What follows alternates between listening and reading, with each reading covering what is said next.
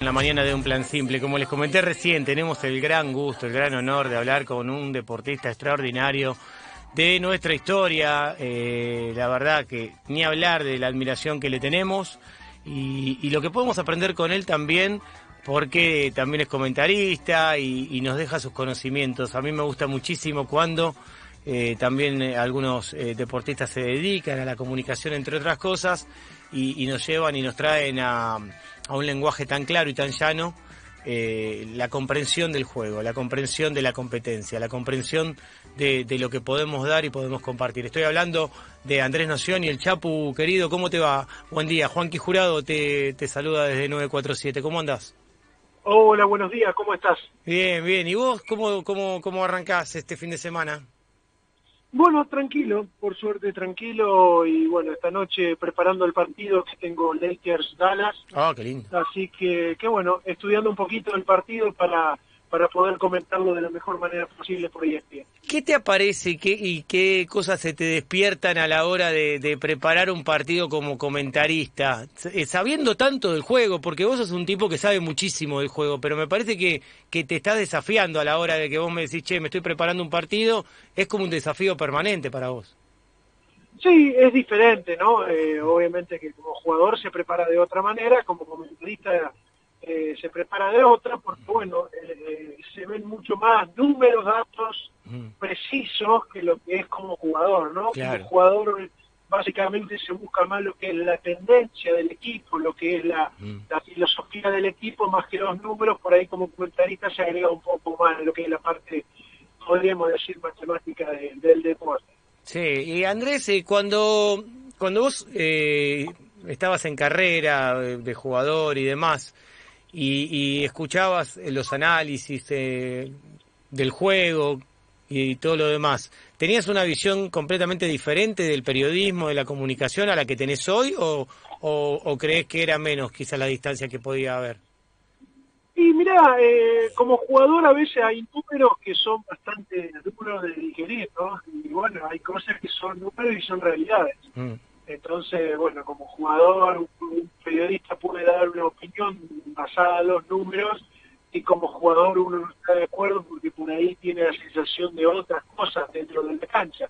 Eh, pero bueno, yo creo que son una combinación, creo que las dos cosas tienen que ir de la mano, creo que el jugador necesita de la estadística para poder jugar mejor, pero a la vez también depende mucho de lo que es el talento individual y la capacidad del jugador de resolver circunstancias o diferentes momentos dentro del juego, ¿no? Así que digamos que son dos puntos de vista eh, diferentes, pero que a la vez están bastante unidos.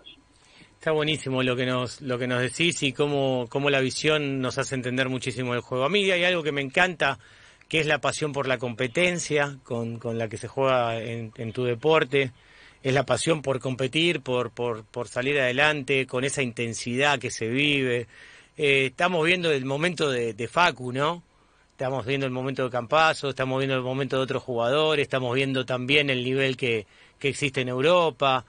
Todo nos hace pensar que va a haber un proceso eh, lindo, hermoso, duro, duro, para poder volver a, encaminarnos al legado que han dejado ustedes, un legado eh, soñado, un legado hermoso, lleno de, de gloria, lleno de alegría, lleno de trabajo, de esfuerzo. Pero bueno, eh, es el camino de la renovación y que permanentemente hay que, hay que seguir una línea de trabajo, ¿no, Andrés? Sí, sí, hay que mantener una línea de trabajo, una filosofía, pero yo no creo que sea tan duro el proceso, porque si te pones a pensar después de que nos hayamos ido casi todos, excepto Luis Alberto Escola, eh, como capitán de la selección argentina, se consigue un subcampeonato del mundo, ¿no? Se consigue estar entre los mejores tres del mundo en un mundial tan duro como fue en China. Eh, así que creo que, bueno, vamos en buen proceso, eh, totalmente lógico por ahí que uno extrañe o añore años anteriores con un equipo que fue y, marcó una tendencia.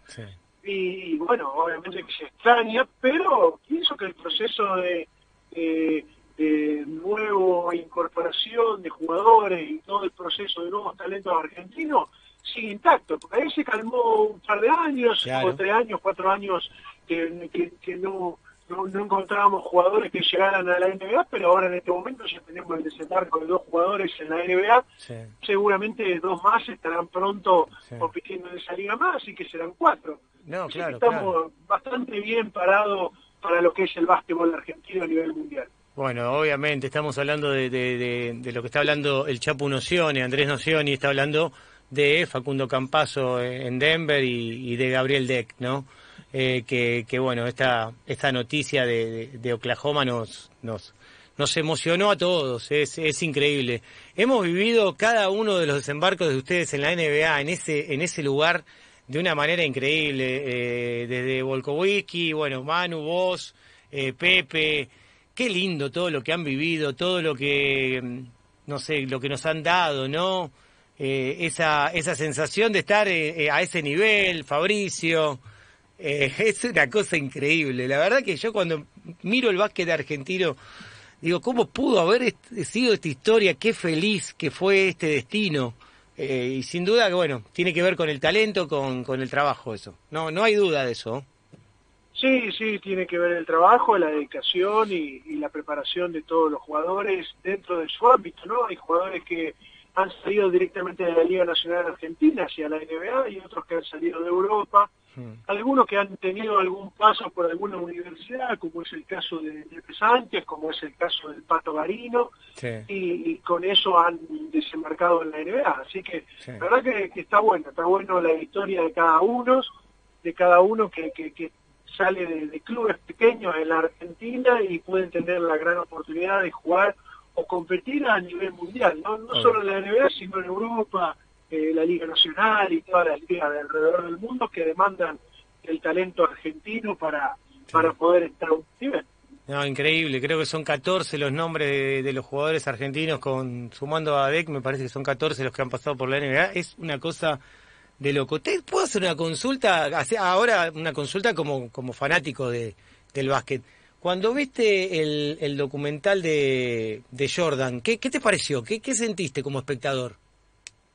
Bueno, mira, yo las historias de Jordan más o menos las sabía, las conocía porque eh, yo jugué en Chicago y claro. sabía de la leyenda de lo que es Jordan dentro de la organización de los Chicago Bulls. Eh, pero bueno, a ver, para ser el número uno a veces no hay que ser el más querido de todos, ¿no? Y bueno, él tenía su manera de, de, jugar, su manera de competir, su manera de, buscar que todas las noches él esté en sentido y esté con un nuevo desafío. Entonces, bueno, él tenía una manera de competir rara, muy molesta para compañeros o para rivales, pero, pero bueno, eso lo transformó en el número uno, así que no creo que haya que que cuestionar mucho su filosofía o, su manera de, ver la competencia y su y su manera de, competir, ¿no? Así que eh, creo que ha sido el número uno y si no es el número uno está muy cerca, así que, que bueno, uno le puede gustar o no los métodos que él usó para hacerlo, pero yo creo que no se cuestiona los resultados, ¿no? Sí, sí, además que bien contada la historia, ¿eh? me pareció que estuvo muy bien contada, la, la hemos disfrutado. Eh, como hemos también disfrutado, no sé, los 30 por 30 de ESPN, ¿no? Que, que, siempre con, con, historias apasionantes acerca del básquetbol, ¿no? Eh, nos gusta mucho y es un deporte espectacular para las historias, para la literatura, para el cine, las series, para todo, ¿no? Me emociona, llega a, ese, a esa fibra, ¿no? Toca. Sí, bueno, a ver, como todo, eh, también el fútbol, todos los deportes son historias, diferentes momentos, historias de vida. Eh, hay, hay mucho, mucho que se puede contar del deporte, ¿no? También se puede usar como ejemplo y también se puede usar como malos ejemplos, ¿no? Esa es la, realidad de todo. A veces hay buenos y malos ejemplos dentro del deporte, pero bueno, eh, creo que el deporte es lindo, la gente le gusta, por eso la, apasiona y por eso mismo eh, le gusta demandar historias de jugadores, de personas, de de equipo y todas esas cosas, ¿no? Sí, ¿cómo, cómo viviste la suspensión de, los Juegos? Además, no va a ser una Olimpiada eh, normal, podríamos decir, en el transcurso del torneo, de lo que es la competición, así que es una pena, una pena porque un atleta se prepara muchos años para eso, eh, está mucho tiempo dependiendo de ese deporte, de cada deporte de cada uno, eh, pero bueno, lamentablemente son las circunstancias que hay en el mundo en el momento, así que hay que tratar de llevarlo de la mejor manera posible, pero es una gran pena para la competencia y para lo que es el deporte y para lo que es el ámbito mundial, ¿no? Sí, sí, sí, sí, sí. Es, es, es, impresionante. Esperemos que, que bueno, que, que, esto vaya para adelante, que lo podamos vivir y, y, todo lo demás, ¿no? Yo creo que, que es el camino que todos estamos esperando, que se puede hacer. También tanta ilusión en el atleta argentino y en el atleta mundial, que, quiere llegar, que se prepara. Eh, lo, que debe haber sido tremendo también fue para el atleta que se estaba a punto de retirar y ese año no le permite competir viste que le, cortó, se pensaba retirar con los juegos, ¿no? Eso debe ser una situación muy difícil a, nivel emocional, mental, ¿no, Chapu? Sí, cada uno debe tener su perspectiva, ¿no? Cada uno debe tener su historia, sus objetivos, su, su, su, esfuerzo, todo, todo está en la historia individual de cada uno, ¿no? Y bueno, sí, es una circunstancia rara, eh, totalmente atípica, así que bueno, tendremos que sobrepasarla y ojalá que se pueda llevar de la mejor manera posible. No, está buenísimo. Eh, vos contaste muchas historias, eh, como recién te referías a, lo de Jordan, y, la NBA sigue siendo un lugar tan tan difícil para, para manejarse que no permite un margen de error, ¿no? Da esta sensación siempre de que eso no cambia nunca en la NBA. Bueno, es una liga competitiva, una de las mejores del mundo, así que sí, te tiene que tener al límite, te tiene que mantener al, al, tope de tus capacidades y sí, no deja de ser eh, dentro del ámbito del deporte basquetbolístico la liga más importante del mundo. Perfecto. Y la última, Chapu, y te agradezco tanto que estés acá en la Radio del Deporte 947. ¿Cómo ves el, el futuro de, de Deck, de Gabriel Deck, eh, con lo que le toca con el desafío que le toca encarar? Mira, él es un jugador que se ha adaptado muy bien a Europa, es un jugador muy importante en Europa y lo ha hecho muy bien en, la, en el Real Madrid. Y yo pienso que, bueno, se va a adaptar. Creo que la NBA, uno cuando encuentra su lugar, encuentra su nicho, podríamos decir, mm. eh, es, importante el desarrollo de ese jugador. ¿no? Así que pienso que Gaby va a tener la oportunidad, va a tener minutos, va a ser protagonista al principio de toda esta carrera, así que está bueno, está bueno porque se puede ganar su lugar y depende de él. Ese es el, al, cabo el resultado del, fin del día, ¿no? Totalmente, achicar el margen de error que es fundamental en todo esto. Chapu, ¿qué partido te toca hoy en ESPN?